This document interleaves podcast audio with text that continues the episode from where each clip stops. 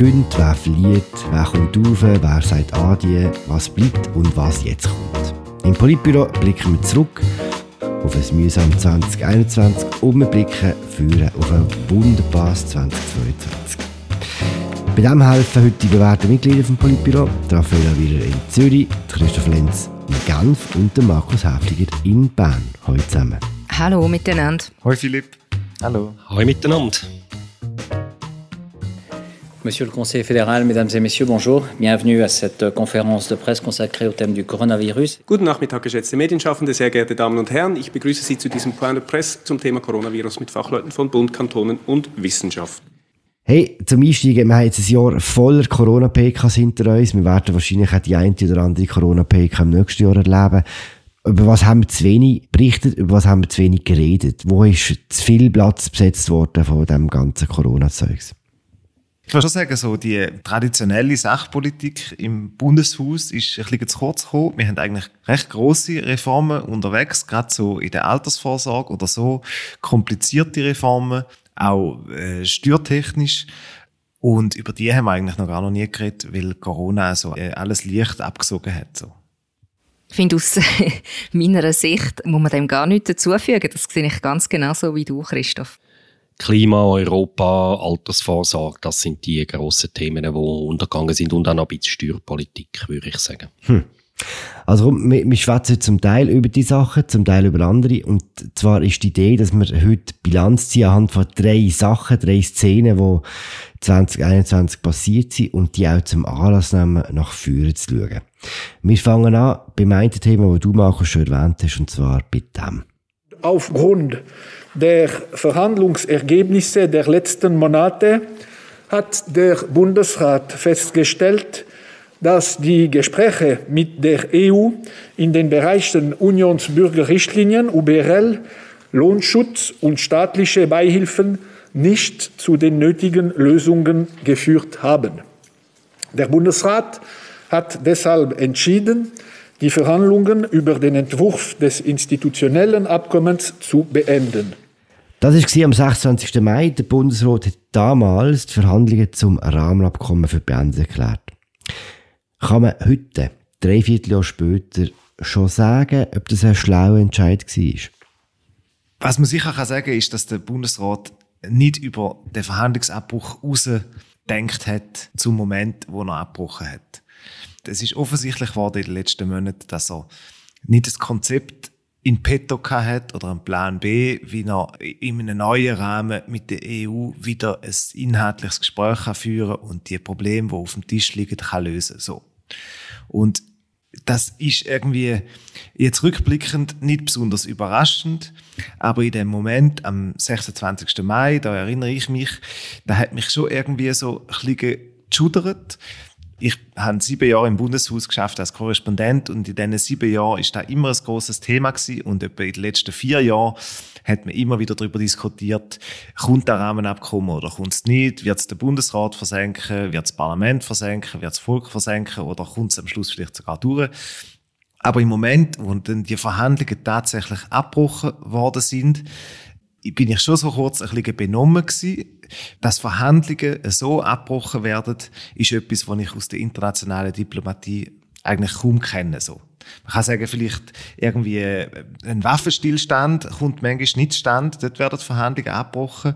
Oder so zwischen den USA und dem Iran, irgendein ein, ein Atomdeal oder so. Aber Verhandlungen abbrechen und vom Tisch davonlaufen, das passiert eigentlich gar nicht in der geordneten Diplomatie sondern man, man verhandelt einfach immer weiter und kommt zu keinem Ergebnis und so äh, ist man irgendwie vielleicht 15 oder 20 Jahre an irgendeinem Freihandelsvertrag am Verhandeln, aber man kommt halt nicht weiter und beide Parteien waren irgendwie das Gesicht so.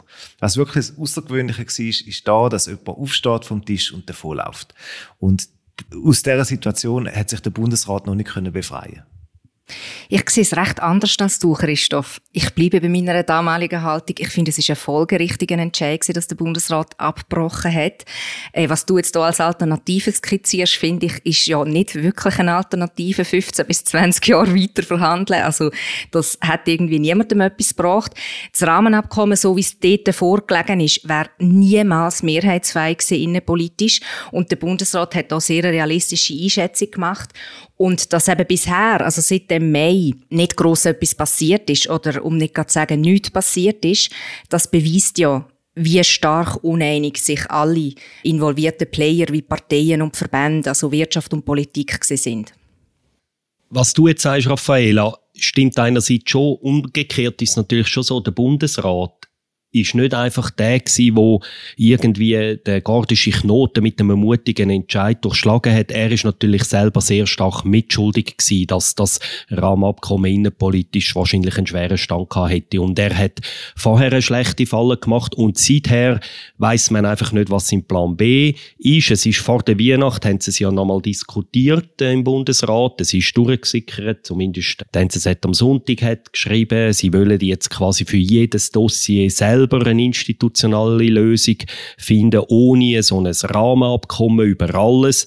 Das ist jetzt einmal eine Idee, wo man noch keine Ahnung hat, wie das soll umgesetzt werden und vor allem hat man auch keine Ahnung, ob die EU auch nur schon eine Sekunde an dieser Idee verschwendet überhaupt. Also es ist, was ich finde, die Frage schon gewesen, Philipp, er hat sich richtig herausgestellt, ist es ein guten oder einen schlechten Entscheid gewesen. Ich finde, man kann es heute einfach schlicht nicht sagen, weil seit dem 26. Mai ist eigentlich nichts Positives passiert, außer die sagen wir, der Befreiungsschlag. Es sind eher negative Sachen passiert, diverse Wirtschaftszweige, namentlich auch die Schweizer Forschung, die leiden jetzt schon unter dem Entscheid und eine positive Wirkung von dem Entscheid ist noch keine sichtbar, materiell.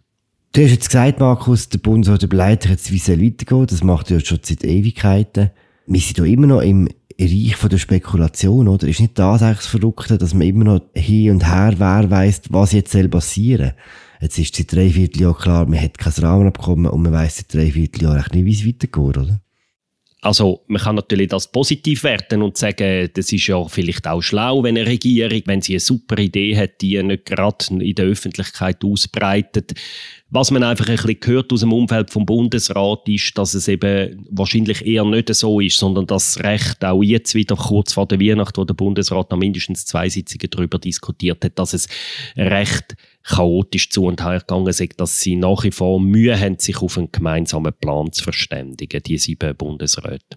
Vielleicht kann man noch ein bisschen genauer auseinandernehmen, was eigentlich passiert ist seit dem 26. Mai. Ich würde sagen, es hat wie zwei Phasen gegeben. Die erste Phase war eine Art Paralyse, aber auch so eine äh, Ideenwettbewerb, wo alle zuerst mal ihren Frust rausgelassen haben über die anderen. Also alle haben einander gegenseitig Schuld gegeben.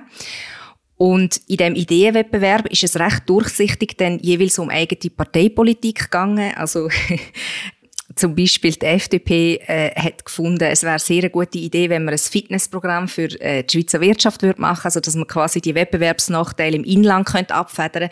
Das hat sich aber über weite Strecken wie ein Parteiprogramm von der FDP gelesen. Es ist so gesehen, dass die SVP zum Beispiel gefunden hat, man fährt alles auf ein Freihandelsabkommen zurück. Das ist auch etwas, was sie so schon lange haben wollen und, und nicht weitergehen im Verhältnis zu der EU. Die GLP, äh, die hat ganz hart im Rahmenabkommen nachtrauert, macht sie immer noch. Sie halten einen EWR-Beitritt im Gegenzug für eine gute Idee. Und so hat es ganz viele verschiedene Ideen gegeben. Und nachher ist so die zweite Phase gekommen, die ist ab dem Herbst eintreten, würde ich mal sagen. Dort sind nachher die konkreten Konzepte gekommen. Also da hat man so ein bisschen aus der Mitte und von Mitte rechts hat man können hören, dass es eine sehr gute Idee wäre, wenn man das sektoriell lösen würde. Also etwas, wo man ganz genau weiß, das will die EU nicht. Also das weiß man seit Jahren. Und trotzdem findet man, dass das wäre ein sehr guter Ansatz. Und so sinnbildlich für die Kakophonie auch in dieser zweiten Phase, finde ich, ist die SP, also die Haltung der SP. Sie haben jetzt neu ein Konzept präsentiert mit einem Zwei-Phasen-Plan und in einer ersten Phase geht es um etwas, wo man jetzt ganz viele Jahre gemacht hat. Man tritt in einen politischen Dialog und tut einmal viel reden. Und das ist einfach ein Zeitschinden. Da weiß man, dass die EU eigentlich zu dem nicht bereit ist. Und nachher ist so ein bisschen eine diffuse, also der zweite Teil ist dann so ein bisschen ein diffuser Plan, wie es dann soll weitergehen mit dem Ziel, dass man nachher wirklich äh, die Beziehungen stabilisiert. Aber das ist einigermaßen komisch von der Argumentation her, sage ich mal weil die SP ja genau eine von diesen Kräften sie ist, die dafür verantwortlich ist, dass es schlussendlich gescheitert ist mit einer so sehr unnachgiebigen Haltung, was den Lohnschutz betrifft, also die flankierenden Massnahmen. Und jetzt kommt sie und, und spielt sich als die grosse Retterin auf. Das ist wirklich, darum sage ich sinnbildlich, weil jetzt gibt es ganz viele verschiedene Kräfte, die jetzt in die Rolle hineinkommen und sagen, sie haben die grosse Idee, wo alle vorher noch nicht daran gedacht haben. Ich denke da auf linker Seite zum Beispiel auch die Grünen, die jetzt eine Initiative lancieren mit der Operation Libero und dort geht es irgendwie um alles und nichts. Also das ist so offen formuliert. Es ist einfach ein Druckmittel, dass der Bundesrat innerhalb von drei Jahren muss eine Lösung präsentieren muss. Aber man zieht alles in Betracht, inklusive der EU-Beitritt, was auch könnte möglich sein. Und das ist auch von grüner Seite her ein bisschen schräg, weil auch die Grünen sich wirklich massiv gewehrt haben, nur schon gegen Modifizierungen beim Lohnschutz. Und jetzt wäre sogar der Beitritt, wo ja viel, viel weiter geht, eine Option. Christoph, was ist denn realistischerweise zu erwarten im Europa-Dossier 2022? Ich bin jetzt gerade wieder so niedergeschmettert von der Raffaella ihrer, ihrer Zusammenfassung. Und ich, äh, ich, ich, ich, ich bin äh, ratlos. Ich glaube, es ist nicht viel zu erwarten, zumal irgendwie, ja, alle Parteien fangen spätestens jetzt mit ihrem Wahlkampf an. Zeit, wo man irgendwie kann aufeinander zugehen und konstruktive Lösungen finden, die schwindet rapide. Und die Lust bei den Parteien, der SVP irgendwie einen Steilpass in den Wahlkampf spielen, indem man das Europa-Dossier reaktiviert und äh, der SVP die Möglichkeit gibt, quasi ihres wichtigste Mobilisierungsthema wieder zu spielen. Die Lust, die ist an einem sehr kleinen Ort. Und somit gehe ich davon aus, im nächsten Jahr werden wir weiterhin das Blame Game gesehen zwischen den Parteien. Jede bringt ihr Konzept, jede sagt, die anderen sind schuld. Wir werden möglicherweise neue Nadelstiche haben von Seiten der Europäischen Union, weil die ist ungeduldig, die erwartet jetzt Vorschläge aus Bern, wie man das Problem löst und die Vorschläge, da, da glaube ich nicht dran, dass die kommen, weil man hat jetzt vier Jahre lang Zeit gehabt, eigentlich seit dem Abschluss der Verhandlungen solche Vorschläge auszuarbeiten und sie sind nicht gekommen. Somit gehe ich davon aus, bis zu der Wahlen 23 wird sich wenig bewegen, außer dass so die Schmerzen in der Schweizer Wirtschaft, bei den Forschern kontinuierlich werden zunehmen wegen der fehlenden institutionellen Lösung. Ja, und die nächste Branche, wo wahrscheinlich ein Problem wird haben, ist ja die Maschinenindustrie. Das ist nach wie vor eine sehr wichtige Industrie. Dort wird auch so ein Abkommen, äh, muss demnächst müsste updated werden, was so Produkteanerkennung angeht. Und wenn die EU ihre Haltung weiterfährt wie bisher, dann wird sie das Abkommen nicht updaten. Das wird den Export von der Maschinenindustrie erschweren. Und das ist dann wirklich die erste, wirklich grosse Branche, wo ein Problem überkommt. Man weiß jetzt noch nicht, wie groß das es wird sein. Es wird natürlich in den nächsten ein, zwei Jahren wahrscheinlich auch nicht der grosse Eklat geben oder das, die ganz grosse Knall. Das wird ja dann alle Gegner von dem Rahmenabkommen drin bestärken, dass es ja nicht so schlimm ist es ist halt einfach wie in einer Beziehung, wo vom absteigenden Ast ist, wo so eine grosse Knall einfach immer schwieriger wird. Oder so sehe ich in den nächsten zwei, drei Jahren Zukunft mit Europa, wenn wir realistisch sind. Also ich finde, Markus, du sprichst jetzt da sehr wichtigen Punkt an. Du redest ja eigentlich von einer schleichenden Erosion, oder? Etwas, was nicht so in der Öffentlichkeit passiert, wo man von Tag zu Tag sieht. Und ich finde das auch sehr wichtig, dass man, also im Zusammenhang mit dem Rahmenabkommen redet man ja immer so, oder mit der Europapolitik redet man immer über so abstrakte Sachen wie Rechtsübernahme, Streitbeilegung. Und aber was bedeutet das konkret für die Wirtschaft im Alltag? Und ich habe in diesem Zusammenhang letztens sehr ein interessantes Gespräch mit einem mittelgroßen Medizinalproduktehersteller. Das ist ja im Unterschied zu der Branche, die du jetzt genannt hast, Markus, äh, Maschinenbau, ist ja das die Branche, wo, wo schon leidet, oder, unter diesen Nadelstich, wie man so schön sagt. Und der hat mir erzählt, wie sich das Scheitern vom Rahmenabkommen ganz konkret für seine Firma auswirkt. Es ist ja so, dass die EU äh, die Schweizer Produkte nicht mehr anerkennt und darum müssen die Firmen von dieser Branche Branche in der EU extra eine Dependance haben. Also das haben sie müssen neu für die, für die Abwicklung ähm, etablieren. Und er sagt einfach, viele in dieser Branche sagen sich jetzt, äh, warum sollen wir überhaupt noch in der Schweiz produzieren und nicht gerade einfach alles auslagern mit allen Arbeitsplätzen? Oder warum machen wir echt einen extra Umweg noch? Im europäischen Raum sind ja die Löhne sowieso tiefer. Und das ist jetzt eben nicht die grösste von allen Branchen, sicher nicht so groß wie die anderen, die du jetzt gesagt hast, Markus. Aber eben, ich finde, das ist so Sinnbild für die schleichende Erosion, wo zeigt, wie wichtig dass es für die Wirtschaft eben ist, dass wir ein geregeltes Verhältnis zur EU haben. Zusammengefasst kann man glaube ich sagen, alles ziemlich mühsam. Und das passt auch recht gut zu unserer zweiten Szene. Eleganten Übergang. Wahnsinnig elegant, wie immer. Und das ist die Szene.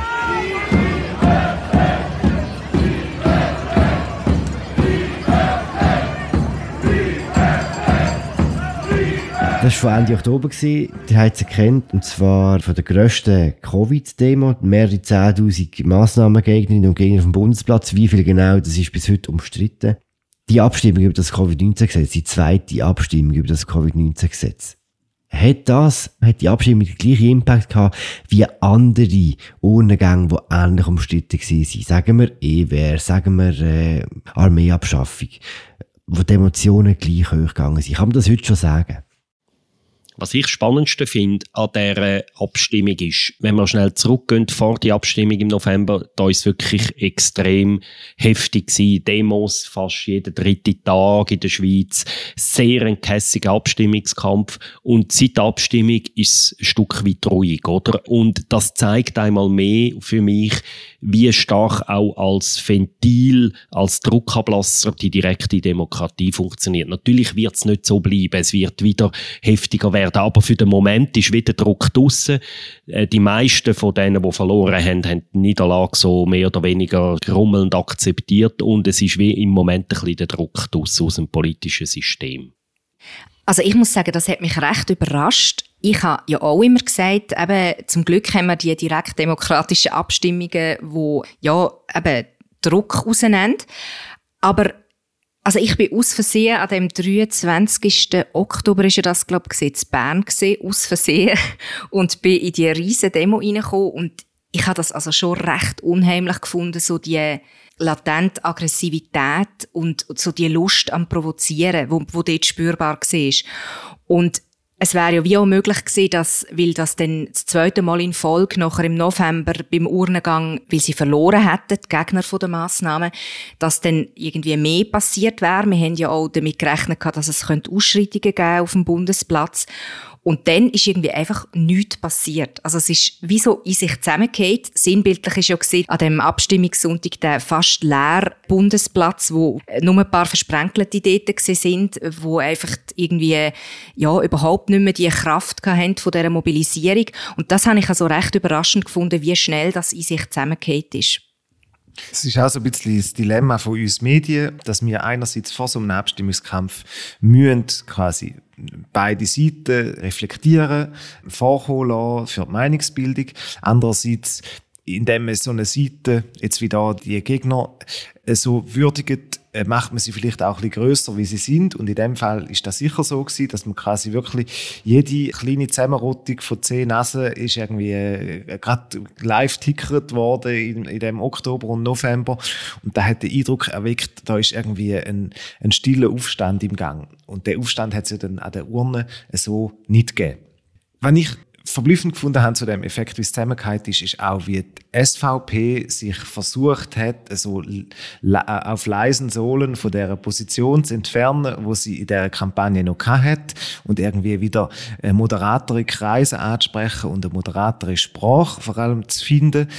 Ich habe persönlich den Eindruck, dass ihr da noch nicht gelungen ist, auch wenn der Rösti jetzt mal da irgendwie einen Impfappell ausgesprochen hat, dass sie ja, die, die, die Geister, die sie gerufen hat in dieser Kampagne, dass sie die noch nicht losgeworden ist und dass es äh, diverse bürgerliche, moderate Wähler gibt, für die die SVP jetzt äh, so wie unwählbar worden ist. Aber das werden die nächsten Urnengänge zeigen. Es ist ja nicht ausgeschlossen, dass die Pandemie uns auch noch länger begleitet und dass es wieder zu so einem Schicksalsmoment an der Urne kommt.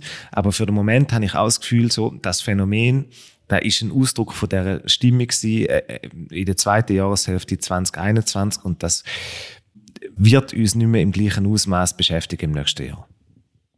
Markus hat gesagt, der Umstand, dass nach der Abstimmung so ruhig ist, hat dir gezeigt, dass das System funktioniert, der Druck ist weg.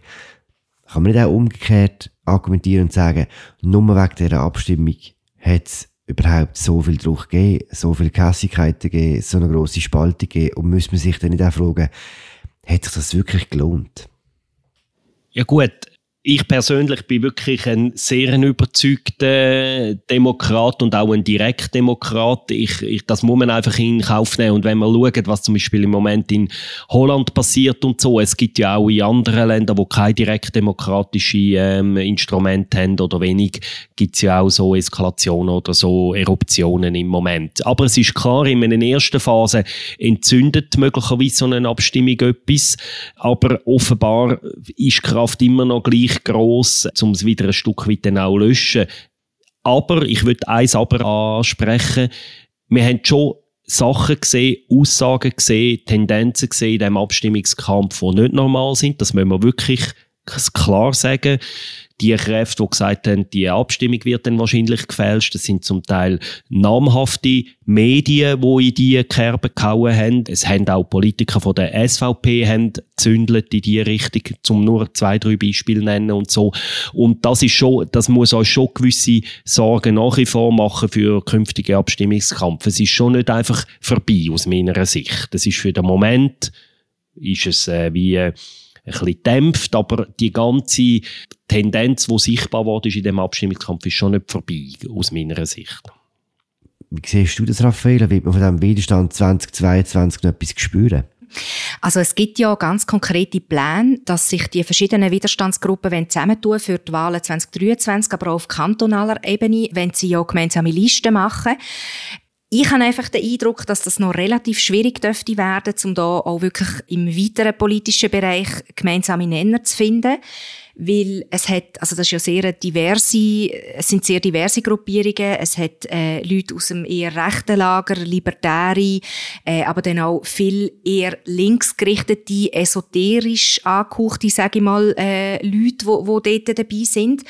Und was sie aber eint, ist so der Widerstand gegen Eingriff in ihre Selbstbestimmtheit. Also ich habe das Gefühl, es könnte schon sein, dass sie gewisse gemeinsame Interessen noch finden. Ich denke zum Beispiel an die Widerspruchslösung bei der Organspende. Da werden wir ja uns demnächst näher damit befassen. Oder zum Beispiel die 5G-Fragen oder grundsätzlich äh, Fragen im Bereich der Grundrechte, wie es zum Beispiel auch beim Antiterrorgesetz der Fall war, wo wir ja schon darüber abgestimmt haben. Einfach so die Frage, wie weit darf der Staat in meine privaten Angelegenheiten eindringen? Und das eben nicht nur aus einer primär liberalen Warte, wie wir bisher politisch darüber diskutiert haben, sondern auch aus so grundsätzlich staatsskeptischer Perspektive oder so aus einer widerständlerischen Haltung heraus. Das bist du so die perfekte Überleitung zum dritten Thema bringt, Raffaela. Weil auch bei der Szene 3 geht es darum, wie fest darf der Staat ins tägliche Leben von uns allen eingreifen. Wir hören schnell rein. Die Schweizer Stimmbürgerinnen und Stimmbürger haben das CO2-Gesetz verworfen mit 51,6 Prozent Nein zu 48,4 Prozent Ja. Was die Gründe für die Ablehnung sind, das lässt sich heute noch nicht genau sagen. Sicher ist, die Vorlage war sehr umfangreich. Sie hat ganz unterschiedliche Bereiche abgedeckt und war vermutlich überladen. Das ist Simonetta Samorua und das ist die zweite große Abstimmung von 2021 und zwar die über das CO2-Gesetz. Dort hat es überraschenderweise, muss man sagen, ein Nein gegeben. Und da wäre die Frage ein bisschen ähnlich wie bei den anderen vorher. Kann man schon abschätzen heute, wie erfolgreich das Nein war zu diesem Gesetz? Also im Moment ist einfach die Lösung, wie dass wir, oder der Ansatz, der gesetzliche Ansatz, wie dass wir sollen die Klimaziele, die wir müssen erreichen, weil wir die entsprechend internationalen Verträge unterschrieben haben bis 2030, sollen erreichen, die ist gescheitert und wir haben keine Nachfolgelösung. Und es ist jetzt kurz vor der Weihnacht hat ja der Bundesrat noch ein neues Gesetz in die Vernehmlassung geschickt.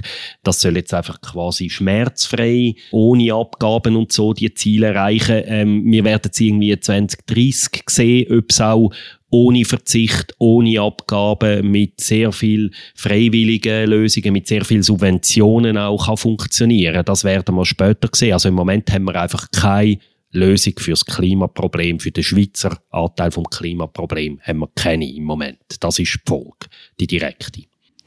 Und dann gibt es quasi noch eine indirekte Folge von dem Nein und da ist das Klimathema wie in der Schwebe bleibt, so politisch. Wäre das CO2-Gesetz angenommen worden, dann hätte da wahrscheinlich das Thema also für ein paar Jahre mal ein bisschen entschärft. Einfach bis das Gesetz in Kraft ist, bis man das Ergebnis sieht, wäre vielleicht ein bisschen Raum entstanden für andere Themen. Und dadurch, dass aber die Frage ungelöst ist, habe ich das Gefühl, wird das Klimathema über die nächsten Jahre weiterhin sehr stark mobilisieren und für die Parteien, die sich ein bisschen schwer tun damit, wie zum Beispiel für den Freisinn, weiterhin so ein bisschen ein Klotz am Bein sein. Weil einerseits äh, müsste man etwas machen, will man etwas machen, aber man ist sich nicht einig darüber, welchen Weg. Und das, habe ich das Gefühl, ist so die zweite maßgebliche Folge von dem Nein, wo auch elektoral wird Auswirkungen haben. Ja, und umgekehrt wird es den Grünen und den Grünliberalen weiter helfen in Wahlen. Also die Gegner, vor allem von rechts, wo das, das Gesetz bekämpft haben, haben gleichzeitig den Grünen und den Grünliberalen Munition für den nächsten Wahlkampf auch geliefert. Was man auch muss sagen ist, dass es ein Klotz oder eine riesige Hypothek für die zuständige Bundesrätin Simonetta Sommaruga ist. Das ist eine riesige Klatsche gewesen, dass das CO2-Gesetz abgekehrt ist. Also sie ist sowieso im, Moment nicht gerade unbedingt von Erfolg gekrönt mit dem Ja-Gesetz, äh, wo gescheitert ist. Und jetzt kommt im Februar das Mediengesetz an die Urne, wo auch die Ausgangslage nicht so positiv ist. Also für sie wird das auch recht Folgen haben. Das widerspiegelt sich ja auch so ein bisschen in dieser Vorlage, die sie jetzt präsentiert. Die ist also an Pragmatik kaum zu übertreffen. Das ist eben im Umstand geschuldet, dass man gemerkt hat, dass das in der ich sage mal, urbane Oase durchaus mehr, mehrheitsfähig ist, aber auf dem Land halt eben nicht. Und jetzt äh, ist man pragmatischer vorgegangen. Man sieht von neuen Abgaben ab. Also es soll keine Benzinpreiserhöhung geben, beispielsweise auch die sehr, sehr umstrittene Flugticketabgabe. Die wird durch so eine ein technokratische Lösung mit so einer Beimischvorgabe beim Treibstoff für die Flugzeuge ersetzt. Und auch sonst, also man sieht auch von, von lenkenden Wirkungen ab, wo aber, und da bin ich vielleicht nicht ganz einig mit euch, wo beispielsweise eine klassische Lösung von der GLP ist, wo sie ja mit dem insofern auch ein bisschen gescheitert ist. Von dem sieht man jetzt auch ab. Es soll äh, stattdessen einfach wahnsinnig viel Geld geben für Häuserbesitzer, für Gebäudesanierungen, für neue Heizungen. Einfach zuerst einmal sehr viel Subventionen und kaum angesetzt beim Verhalten. Wo ist eigentlich die urbane Oase, wo die Leute vom Land immer sagen? Das sind doch da die Städter, oder? Die, die, die die ganze Zeit an der Kohäsion von der Schweiz rütteln, oder? Linksgrün versifft ist noch das Adjektiv, das du vergessen hast. Aber das heisst, eben wenn es die, die Version von der Simonetta Samaruga, die ist total verwässert oder total abgespeckt. Wie geht es jetzt mit der weiter im parlamentarischen Prozess? Also, du hast schon gesagt, wir schwätzen jetzt wieder gar nicht drüber, oder? Das Thema Klimaschutz ist momentan wie tot. Ähm, also wir im Politbüro haben nicht darüber geredet, genau, aber äh, der parlamentarische Prozess ist schon so, jetzt wird die Vernehmlassung durchgeführt, möglicherweise wird Sumaruga dann noch versuchen, nachher ein bisschen nachzuschärfen an gewissen Punkten, weil es wirklich offensichtlich ist, dass da ein unzureichendes Gesetz ist für die Erreichung von diesen Zielen, wo die Schweiz sich verpflichtet hat, zum einen, wo aber, glaube ich, in der Bevölkerung auch grundsätzlich dreit sind. Es ist ja nur so ein bisschen die Frage, mit welchen Mitteln kann man die Ziele realisieren. Und ich denke, was parallel dazu passiert, das hat jetzt schon angefangen, ist, dass die Interessengruppen, die Verbände, Parteien versuchen, mit Volksinitiativen Druck aufzubauen. Es ist äh, die Rede von irgendwie einem Klimafonds, da ist ein bisschen das Gleiche oder ein ähnliches Konzept wie Zomaruga auch äh, anstrebt, einfach mit viel Geld den ökologischen Umbau zu ermöglichen. Es gibt Ideen für irgendwie Verkaufsverbot für Autos mit Verbrennungsmotoren, so in rund zehn Jahren oder so etwas. Und ich würde nicht ausschließen, dass so eine Initiative dann vielleicht sogar mal eine Mehrheit würde schinden und dann möglicherweise eine punktuelle Maßnahme darstellt, aber dann gleich irgendwie weitergehende Schritte bedeutet. Man hat ja in den Kanton, jetzt namentlich in Zürich zum Beispiel gesehen, dass durchaus eine Mehrheit von der Bevölkerung bereit ist zu sagen, zu einem gewissen Zeitpunkt soll es keine Ölheizungen mehr geben. Und ähnliche Verbote sind, glaube ich, auch auf nationaler Ebene mehrheitsfähig. Es wird einfach vielleicht nicht vom Bundesrat und aus dem Parlament kommen, sondern eben eher von Interessengruppen außerhalb von diesen Institutionen. Okay, aber das heißt ja eigentlich gleich, dass ein bisschen etwas wird passieren. Ein bisschen etwas mehr als in den anderen beiden Themen, die wir schon besprochen haben. Jetzt am Anfang vom neuen Jahr, auf was freut ihr euch eigentlich? So politisch gesehen und alle schweigen. ja, es ist, es ist wirklich ein bisschen schwierig, oder? Wir werden uns die ersten, mindestens, ich würde sagen, die ersten zwei Monate weiterhin mit Corona beschäftigen, mit Massnahmen, mit überlasteten Spitälern, mit Frage lange zu neuen Varianten, whatever. Ähm, ja, all das, was wir eigentlich gesehen haben, oder? Und wo viel, neben diesen grossen Themen, die wir jetzt andiskutiert haben, gehen auch viel kleinere, spannende Themen, auch kleinere und größere Skandale Fälle äh, in der Schweiz, die gehen einfach total unter und äh, alle Übeltäter äh, können sich auch darüber freuen, weil die Medien keine Recherchekapazitäten mehr haben, um ihnen auf die Schliche zu kommen. Der Markus freut sich auf nichts. Äh, auf was freut ihr euch? Ich, ich würde vielleicht doch ein bisschen mehr Optimismus versprühen. ähm, also ich denke, man darf sich schon darauf freuen, dass endlich Bewegung in die grossen, ungelösten politischen Probleme kommt. Also ich denke zum Beispiel an die Altersvorsorge, wo auch schon eine Abstimmung absehbar ist und dann schon auch die Hoffnung vielleicht, äh, dass es auch im Bereich Europa weitergeht und dass jetzt eben mit dem Klima, mit der Vorlage, die Simonetta Sommaruga präsentiert hat, dort nachher auch die Debatte ein Stück weiterkommt. Und vielleicht auch darauf, dass die Bevölkerung wieder mehr zusammenfindet, wenn uns alle Deltas und Omikrons ja einmal ein bisschen mehr in den Hintergrund treten, sagen wir mal so. Das ist jetzt eher das Prinzip Hoffnung, das du äh, formuliert hast. ich habe sie auch so eingeführt für mich die große Hoffnung im nächsten Jahr ist die Ampelkoalition in Deutschland. Das habe ich das Gefühl, das könnte, also das sieht nach einem politisch interessanten Projekt aus. Ähm, und ich freue mich darauf zu sehen, oder ich bin gespannt darauf zu sehen, wie die äh, so einsteigen, wenn es nicht mehr nur um Krisenbewältigung geht, sondern wenn es um andere Politikfelder geht, wie Deutschland auch außenpolitisch beispielsweise sich wird ein neues Profil geben oder neue Entscheidungen treffen. Und das habe ich das Gefühl, das könnte dann vielleicht auch so ein bisschen Blaupause sein für einen Bundesrat in neuer Besetzung irgendwann mal, wenn äh, progressivere Kräfte stärker vertreten sind. Wunderbar. Und mit dem beschließen wir, würde ich sagen.